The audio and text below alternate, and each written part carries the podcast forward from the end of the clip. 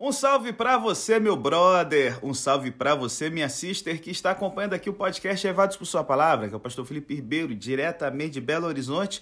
E aqui nessa temporada fantástica chamada Nas Garras da Graça, nós temos aqui o apóstolo Paulo no capítulo 6, desenvolvendo agora as perspectivas de como essa obra da justificação pela fé começa a operar na vida do crente. Eita, nós, hein?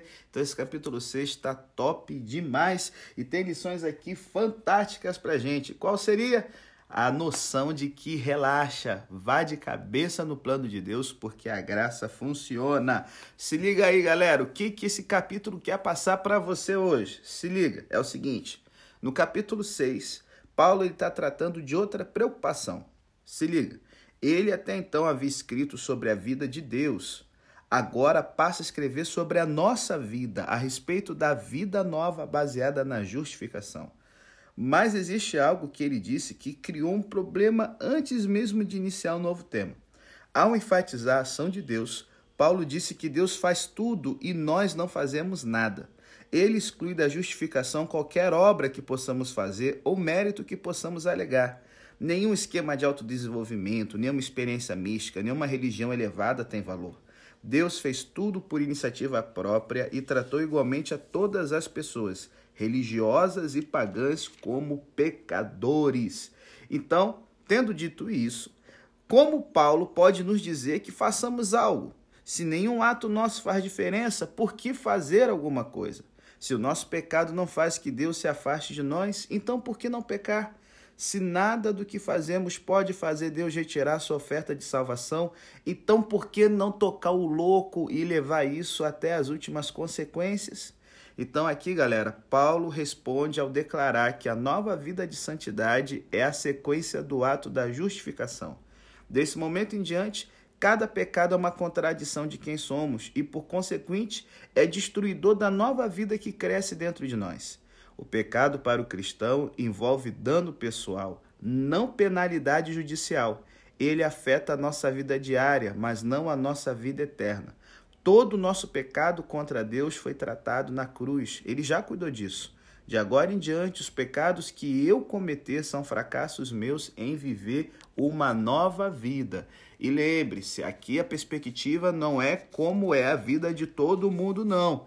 Por isso que ele bota aqui o batismo como chave. A perspectiva aqui é como vai ser agora a vida de alguém que aceitou a justificação pela fé e fez uma aliança com Jesus. Hum, ficou curioso como é que é isso aí? Então, depois da vinheta, o desenvolvimento do capítulo 6. Olha, desliga não, tá bênção pura demais.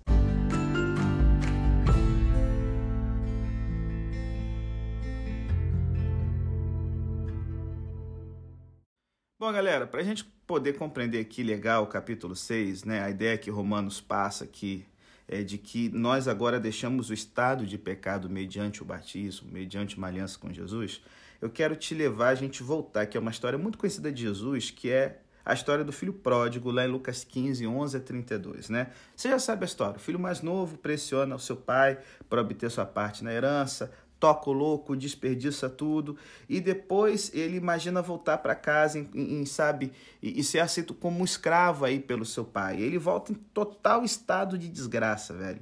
E aí, pro seu espanto, ele descobre seu pai correndo estrada abaixo só para o abraçar e aceitá-lo como filho e em seguida preparar uma festa grandiosa em sua homenagem. E agora ele que pensava voltar como escravo é acolhido de volta como um filho, mesmo não merecendo isso, e a despeito do seu irmão mais velho ficar resmungando por isso pelos cantos. Só que assim, eu queria te pensar da gente imaginar a vida desse jovem é, um ou dois anos depois desse evento aqui da parábola. Né? Imagine um pensamento se infiltrando sorrateiramente na mente do jovem rapaz. Mais uma vez, a vida se estabeleceu um ritmo razoavelmente monótono. Seu irmão mais velho apenas tolera tê-lo por perto e seu pai está ficando cada vez mais velho. E ele se recorda com um suspiro feliz do dia em que apareceu no fim da estrada e seu pai saiu correndo a seu encontro para saudá-lo. Então ele pensa: Ei, e se eu fizesse tudo isso de novo? Por que, que eu não me sirvo de coisas suficientes para a minha sobrevivência? Fujo por algumas semanas, toco louco e depois banco arrependido e volto mais uma vez. Quem sabe, quem sabe eu não posso ganhar uma nova festa. Ô louco, que idiota, que coisa absurda, malandro. Impensável? Pois pode acreditar. Isso é exatamente o que muitas pessoas pensam, gente. Ah, Deus vai me perdoar, esse é o seu trabalho. Foi o que declarou um famoso filósofo há uns 200 anos atrás. E um grande número de pessoas parece crer que a única palavra que a igreja deve dirigir a todos é a mensagem do perdão. Outro dia eu estava vendo uma entrevista é, em que se viraram para um pastor e perguntaram o seguinte: Ei, pastor, certamente não será difícil para uma igreja que acredita em tolerância estabelecer um código de lei moral? Hum. Devemos, como diz a conhecida expressão, ser inclusivos. Precisamos dizer às pessoas que Deus as aceita exatamente como são. E algumas vezes isso vem apoiado por uma versão do que Paulo acaba de dizer onde abundou o pecado, superabundou a graça. Portanto, a única coisa, pastor, que resta dizer a uma pessoa que vive pecado é: está tudo bem, continue assim, porque Deus te ama. E aí, gente, eu suponho que Paulo é, deparou exatamente com essa linha de argumentação repetidas e repetidas vezes, só que com uma diferença. Eu duvido que alguém tenha proposto seriamente a ele que, já que o amor de Deus chega até nós enquanto ainda somos pecadores, devemos permanecer como pecadores de modo que o amor de Deus continue se achegando a nós. Suponho ainda que ele defrontou com uma linha de pensamento que se expressa na forma de pessoas objetando contra a sua doutrina da graça gratuita de Deus, dizendo o seguinte: Oi, Paulo, não se pode sair por aí dizendo isso. As pessoas vão achar que podem fazer tudo o que quiserem. Na realidade, como já vimos lá em Romanos 3,8, algumas pessoas parecem realmente ter acusado Paulo mais ou menos dessa forma. E aí nós temos o capítulo 6. Ele foi escrito, ao menos sob um aspecto, para responder essa pergunta. No entanto, não se trata de um mero à parte, como se Paulo estivesse apenas fazendo uma pausa em sua linha de pensamento principal, a fim de lidar com esse problema em particular. Ele se utiliza dessa questão tal como um lutador se utiliza da força de ataque do seu oponente a fim de avançar no tema principal que tem a apresentar. Nesse ponto, retornaremos não uma das histórias de Jesus, mas a uma história muito mais longa e antiga. Pense no segundo livro da Bíblia, o livro de Êxodo. Êxodo conta a história de como os filhos de Israel foram escravizados no Egito. Deus os ouviu clamar da miséria para a escravidão e da opressão e então enviou Moisés para que os tirasse dali e os levasse para bem longe, para a liberdade na terra prometida. Eles atravessaram o Mar Vermelho, deixando para trás a terra da escravidão e descobrindo uma nova liberdade. Deus os conduziu ao Monte Sinai, onde então deu-lhes a lei. Eles passaram algum tempo, bem, um, um tanto mais do que haviam calculado, vagando pelo deserto e murmurando contra Deus. Contudo, ele seguiu conduzindo-os por meio de sua própria presença, na coluna de nuvem de fogo, até que por fim eles entraram na terra que receberam por herança. Eu sei que você já conhece a história.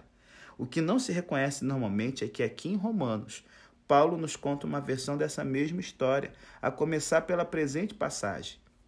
Romanos 6 descreve como os cristãos atravessam as águas do batismo, assim como no Mar Vermelho, e desse modo deixam para trás a terra da escravidão, adentrando em uma nova liberdade, assim como sair do Egito e partir para a terra prometida. Romanos 7 vai abordar a questão de, da luta né, é, é, com, que aconteceu lá no Monte Sinai, os problemas resultantes, conduzindo-nos a um estranho e novo cumprimento da lei. E Romanos 8 descreve a vida cristã em termos de Deus liderar seu povo a caminho de sua herança, que acaba por ser toda a criação redimida. E Paulo adverte precisamente contra o tipo de murmuração de que os israelitas se tornaram culpados, né? Tipo, vocês não querem voltar para a escravidão, querem? É o que ele vai perguntar lá em Romanos 8,15. Mas ainda não chegou no tempo da gente abordar esse capítulo, certo? Mas pense comigo, por que, que Paulo agiu desse modo? Ó, eu acredito que existem três motivos que operam em conjunto. Primeiro, ele não se esqueceu, mesmo que nós já tenhamos esquecido, de que aquilo que Deus realizou em Jesus é o cumprimento das promessas feitas a Abraão. Contudo, em Gênesis 15, o capítulo que Paulo expôs em Romanos 4, Deus prometeu a Abraão que depois de um período de escravidão, ele conduziria Israel para fora e por fim para a sua própria terra. Romanos 6, 7 e 8 são uma maneira de dizer o seguinte: foi isso que Deus realmente prometeu a Abraão. Esse é o supremo cumprimento da aliança. É assim que o mundo deve ser posto em ordem, como Deus sempre planejou. Segundo motivo, muitos judeus dos dias de Paulo estavam pensando em termos de um novo êxodo, um grandioso novo ato de Deus por meio do qual Israel seria liberto da opressão romana. Paulo concorda com essa expectativa, porém, em vez de vê-la simplesmente em termos de liberdade política de Roma, ele a traduz como a suprema libertação, a libertação de todo o universo do pecado, da corrupção e da morte. E terceiro motivo, ele está aqui de forma deliberada enfatizando que aquilo que Jesus fez mediante Jesus, o Messias, é o verdadeiro cumprimento da esperança de Israel. Não é que Israel e sua esperança tenham sido deixados para trás como um estágio mais antigo do plano. Ao contrário, a salvação que Deus realizou no Messias, a salvação que ele vai completar pelo Espírito Santo, é o alvo de tudo que já ocorreu antes. E isso, como veremos no início do capítulo 9, levanta da forma mais intensa possível mais uma pergunta que esteve na mente de Paulo desde o início do capítulo 3. O que então temos a dizer a respeito da ininterrupta Israel étnica? Os capítulos 6, 7 e 8 foram, portanto, projetados tanto como uma exposição espetacular sobre a vida cristã em seus próprios termos, quanto como uma maneira de levar adiante a força do livro como um todo. Força essa do qual esses capítulos constituem uma parte central. Então, qual é a resposta de Paulo à espantosa sugestão do primeiro versículo? Bom, sua resposta é que ao se tornar cristão, você muda de um tipo de humanidade para outro e, portanto, jamais deveria voltar a pensar em si mesmo como na forma original. De modo bem claro aqui, ao se tornar cristão, você morre e ressuscita novamente com o Messias. E aqui, cara, a gente tem aqui uma das crenças centrais de Paulo. Uma vez que o Messias representa o seu povo, o que é verdade em relação a ele também é verdade em relação ao seu povo, certo? O ato de batismo, no que diz respeito a Paulo, marca o início prático e físico, gente, da vida cristã. Paulo compreende o batismo, em parte, em termos do êxodo, para o qual o batismo de João apontava. Se lembra lá do Evangelho, o batismo de arrependimento? Quando as pessoas submetem ao batismo cristão, morrem com o Messias e são ressuscitadas com ele para uma nova vida, velho. E isso significa, em primeiro lugar e acima de tudo, uma mudança de condição. Não estamos mais situados no pecado. A graça nos encontrou lá, não para dizer que estávamos bem da forma como estávamos, mas para nos resgatar e nos levar para outro lugar. Paulo emprega aqui a figura de plantar, como ocorre no caso de uma árvore ou de um arbusto. Uma vez que, tendo sido plantado em um solo específico, é lá que você deve crescer. No batismo, você é plantado na morte de Jesus, de modo a viver agora como ser humano renovado, que também foi plantado em sua vida ressurreta. Viver de acordo com uma mudança de condição, gente, requer que se reconheça essa mudança e que se dê passos concretos a fim de aliar sua vida real à pessoa que você se tornou. Quando alguém se casa, pode muito bem acontecer de não sentir muito diferente mas de fato ocorreu uma mudança, qual agora ambos os cônjuges precisam adaptar-se. Foram feitas promessas. Essas promessas podem ser quebradas, porém não podem ser desfeitas. Em muitas culturas, quando morre um pai de família, o filho mais velho assume a responsabilidade como chefe da família, querendo ou não assumi-la e sentindo-se ou não preparado para isso. Essa é a sua nova condição, ele deve ver a altura disso da melhor forma possível. Uma vez batizado, eu sei. É claro que você pode tentar se esquivar ou negligenciar suas novas responsabilidades. Afinal de contas, você pode fingir que não ostenta uma nova condição. E Paulo vai falar isso lá em 1 Coríntios 10, mas não chegou o momento ainda disso aqui no nosso podcast. Só que o que você não pode fazer é tornar-se alguém não batizado de novo. Nem pense em tentar voltar para o Egito. O melhor a ser feito é refletir cuidadosamente sobre que indivíduo você se tornou agora e partir para a terra prometida. Em outras palavras, isso é mais ou menos o que Paulo vai dizer. No entanto, primeiro faça uma pausa para refletir. Se você foi batizado, o que isso significa para você? Será que deveria explorar o significado disso um pouco mais? E se você ainda não foi batizado, cara, não teria chegado a hora de pensar a esse respeito?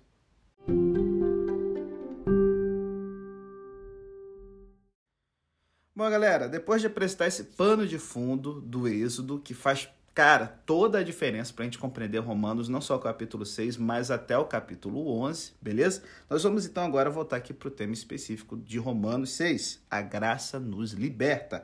Então, assim, essa pergunta crucial. Nós, os que morremos para o pecado, como podemos continuar vivendo nele, que está lá no verso 2, ela agora tem que ser respondida. Como podemos nós, que temos sido justificados, não viver justamente? Como podemos nós, que temos sido amados, cara, não amar também? Como podemos nós, que temos sido abençoados, não abençoar? Como podemos nós, a quem tem sido dado graça, não viver graciosamente? Paulo parece chocado com tal possibilidade. Como poderia a graça resultar em qualquer coisa que não um viver gracioso? Continuaremos pecando para que a graça aumente? De maneira nenhuma. O termo para essa filosofia é o antinomianismo. Anti significa contra e nome significa a lei, a lei moral. Os promotores dessa ideia no meio do cristianismo veem a graça mais como uma razão para se fazer o mal do que para se fazer o bem. A graça para eles concede-lhes um brevet para o mal, uma licença para tocar o louco. Afinal de contas, Deus é amor. E quanto piores forem os meus atos, melhor Deus parecerá. Essa não é a primeira referência de Paulo sobre o assunto. Se lembra de Romanos 3,7? Alguém pode alegar ainda, ah, se a minha mentira ressalta a veracidade de Deus, aumentando assim a sua glória, porque eu sou condenado como um pecador. Ah, que desculpa, velho. Vocês, mães, não a tolerar... Eita, não a tolerar... Eita, trava-língua. Não a tolerariam. Eu sei que a minha não. A minha não ia tolerar isso, mas nem por decreto, pai. Você pode imaginar o seu filho adolescente dizendo: Mamãe, eu vou deixar meu quarto bagunçado, assim toda a vizinhança poderá ver que boa dona de casa é você. E aí, Vanessa, você ia deixar o André tocar esse louco? Eu creio que com certeza não. Ou quem sabe, um patrão não deixaria o empregado pretestar o seguinte, ó. A razão da minha preguiça é dar a você uma oportunidade de mostrar o seu perdão. Vai, otário. Ou ninguém respeitaria um mendigo que recusasse trabalho legando: Olha, eu estou dando ao governo a oportunidade de demonstrar sua benevolência e eficiência. A gente zombaria de tal hipocrisia, velho. Não a toleraríamos e não a cometeríamos. Então, assim, ou, ou peraí, ou sim. Hum, vamos responder isso devagar. Talvez não pequemos para que Deus possa conceder graça, mas Fazemos isso sabendo que Ele considera a graça? Bom, vamos transgredir essa noite, sabendo que amanhã confessaremos? É fácil ser como o homem que, em visita à cidade de Las Vegas, ligou ao pastor da igreja local querendo saber a hora do culto de domingo. E o pastor ficou impressionado. Nossa, a maioria das pessoas que vem a Las Vegas não se importam em ir à igreja. Oh, pastor, mas eu não vim para ir à igreja. Eu estou aqui para ir aos jogos, aos cassinos, às festas e às mulheres. Se eu tiver metade da diversão que pretendo ter, ah, eu precisarei muito ir à igreja domingo de manhã. Cara, será que é essa que é a intenção da graça? É a meta de Deus promover a desobediência? Ah, é improvável porque a graça nos ensina a renunciar à impiedade, às paixões mundanas e a viver de maneira sensata, justa e piedosa nessa era presente, como diz Tito 2, 11 ao 12. Na verdade, Paulo, né? a carta que é para Tito. Mas vamos lá. A graça de Deus libertou-nos do egoísmo, galera. Por que retornar? Lembre-se, a pena foi paga. Pense desse modo. O pecado aprisionou você. O pecado trancou você atrás das grades da culpa, da vergonha, da decepção e do medo. O pecado não fez nada, mas acorrentou você ao muro da miséria. E então Jesus veio e pagou sua fiança, cumpriu a sua pena, satisfez a penalidade e colocou em liberdade. Cristo morreu e quando você lançou sua sorte com ele, seu velho eu também morreu. O único modo de se ver livre da prisão do pecado é cumprindo a sua penalidade. Nesse caso, a pena é a morte. Alguém tem de morrer, você ou um substituto celeste. Você não pode deixar a prisão a menos que haja uma morte. Porém, essa já aconteceu no Calvário. E quando Jesus morreu, você morreu para a reivindicação do pecado em sua vida. Você está livre. Olha, tem um experimento no Brasil, eu posso depois ver se ele ainda continua, mas algumas décadas atrás, na cidade de São José dos Campos, houve um experimento simplesmente notável. O governo brasileiro colocou um presídio sob a direção de dois cristãos filiados ao Ministério das Cadeias, que o Chuck Colson, que eu contei para vocês na temporada Direto ao Ponto, que foi um assessor de Nixon, que foi preso e quando foi liberto resolveu trabalhar com os encarcerados, ele fez um ministério que é internacional, certo? Que evangeliza as pessoas na cadeia. Pois bem, dois membros do ministério do Chuck Colson começaram a administrar esse presídio. E estou falando de Brasil. A instituição recebeu o novo nome de Humaitá, e o plano era fazê-la funcionar dentro dos princípios cristãos. Excetuando-se o trabalho das duas equipes de tempo integral, todo o serviço era feito pelos reclusos. Famílias de fora da prisão adotavam recluso e trabalhavam com ele durante e depois de sua pena. E aí Chuck Colson visitou a prisão e escreveu essa reportagem, sabe quando? Mais ou menos no mesmo período em que houve o massacre do Carandiru. Foi por essa época aí. Chuck Colson disse: Quando visitei o Maitá, encontrei os reclusos sorrindo, particularmente o assassino que segurava as chaves e que abriu o portão e deixou-me entrar. Por onde andei, vi homens em paz. Vi recintos limpos e pessoas trabalhando industriosamente. As paredes estavam decoradas com versículos bíblicos dos livros de Salmos e Provérbios. Meu guia escutou-me a cela outrora usada para torturas. Hoje, contou-me ele, o cubículo abriga um único recluso. E quando chegamos ao final do longo corredor de concreto, ele pôs a chave na fechadura. Fez então uma pausa e perguntou-me: Tem certeza que quer entrar? Claro, repliquei impaciente. Tenho visto celas de isolamento em todo o mundo. E quem é esse único recluso que está nesse presídio aqui, onde todo mundo vive livremente? Vagarosamente, ele empurrou a pesada porta e eu avistei o prisioneiro daquela solitária. Um crucifixo lindamente esculpido pelos reclusos. O prisioneiro Jesus Cristo, pendurado na cruz. Então o guia de Chuck Colson lhe disse suavemente: Ele está fazendo a vez de todos nós. Ele está cumprindo a nossa pena. Você entendeu o poder disso, gente? Cristo tomou o seu lugar. Você não precisa permanecer na cela. Já vi um prisioneiro liberto dizer que quer continuar preso? Eu não vi e nunca ouvi. Quando as portas se abrem, os prisioneiros se vão. É inconcebível o pensamento de alguém preferindo a jaula à liberdade. Uma vez paga a penalidade, por que viver em cativeiro? Você está solto da penitenciária do pecado. Por que, pelo amor de Deus, você haveria de querer pôr os pés nessa prisão outra vez? E Paulo então nos recorda: o nosso velho homem foi com ele crucificado para que o corpo do pecado seja desfeito, a fim de que não sirvamos mais ao pecado, porque aquele que está morto está justificado do pecado. Ele não está dizendo que é impossível ao crente pecar, mas que é estupidez fazer isso.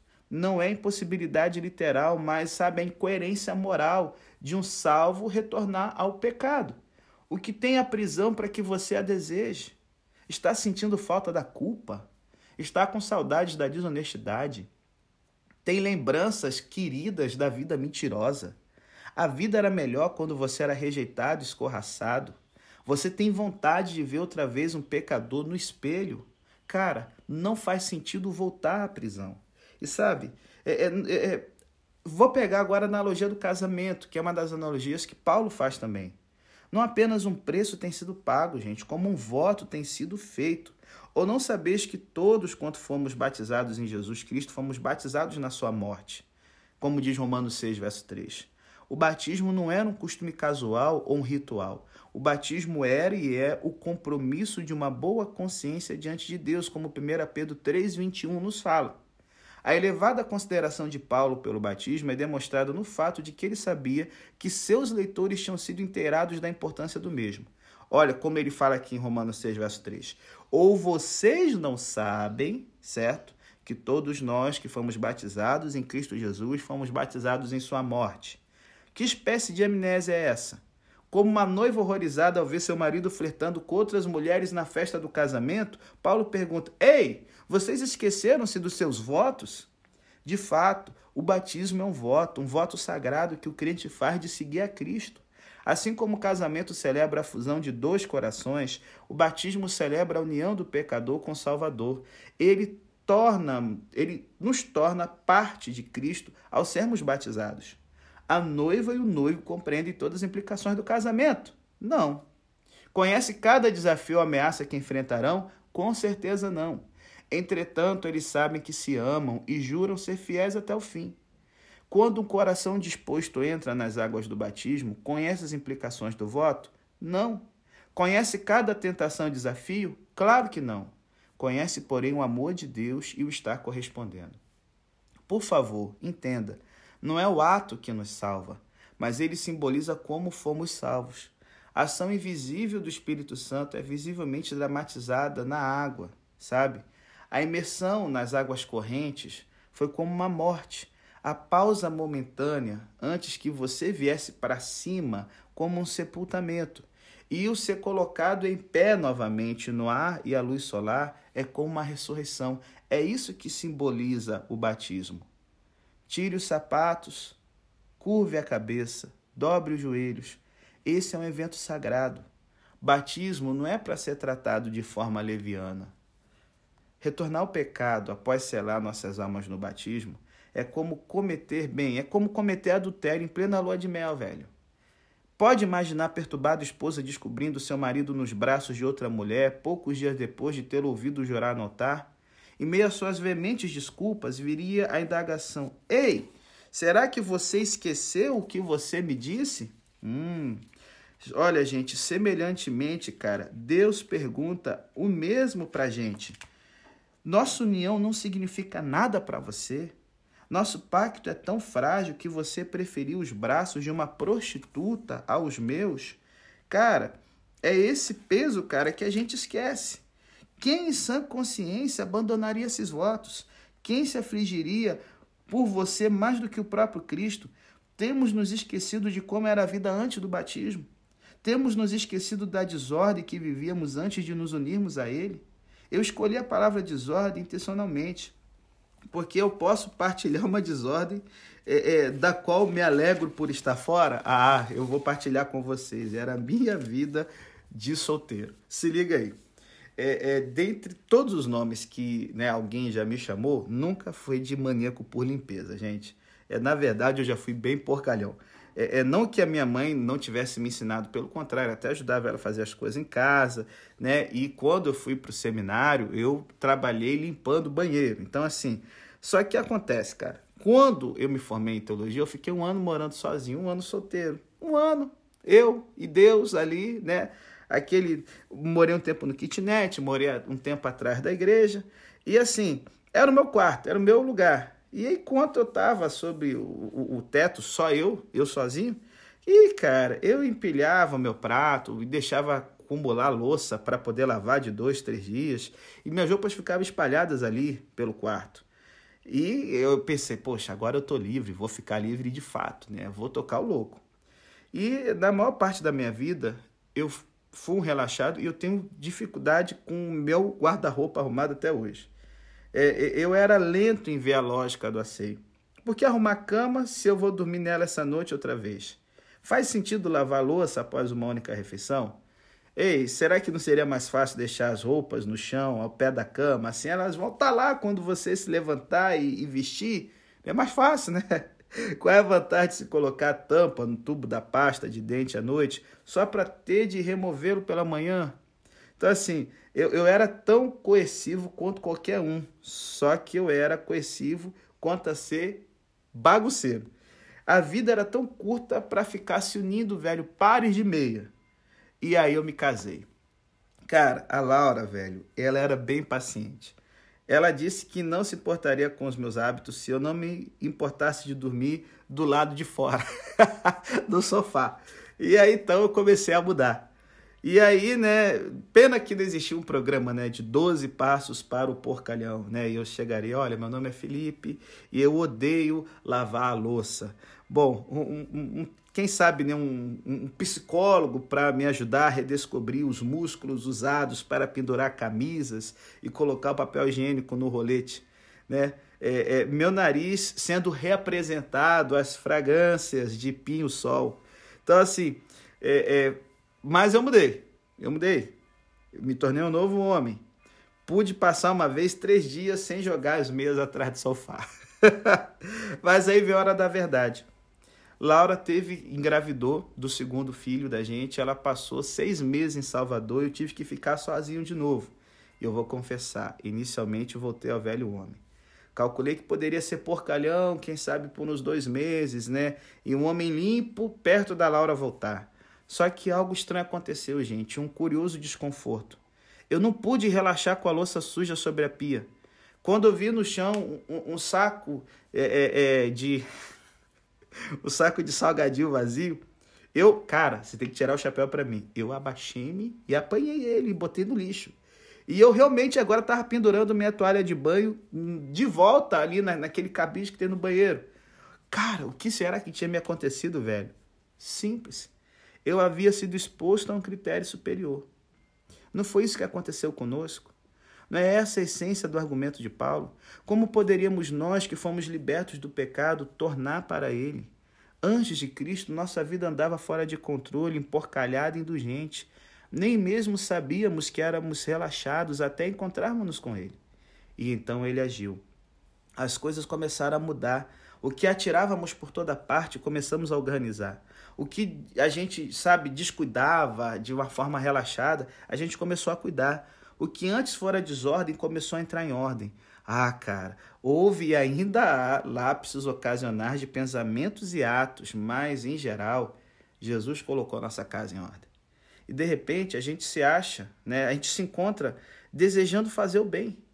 Voltar à velha ordem, ah, você está brincando. Agora que os meninos estão no internato, quem arruma a casa e lava a louça normalmente sou eu. E aí, cara, por quê? Graças a Deus. Porque, embora vocês tenham sido escravos do pecado, passaram a obedecer de coração a forma de ensinos que lhe foi transmitida. Vocês foram libertos do pecado e tornaram-se escravos da justiça como diz Romanos 6, 17 e 18.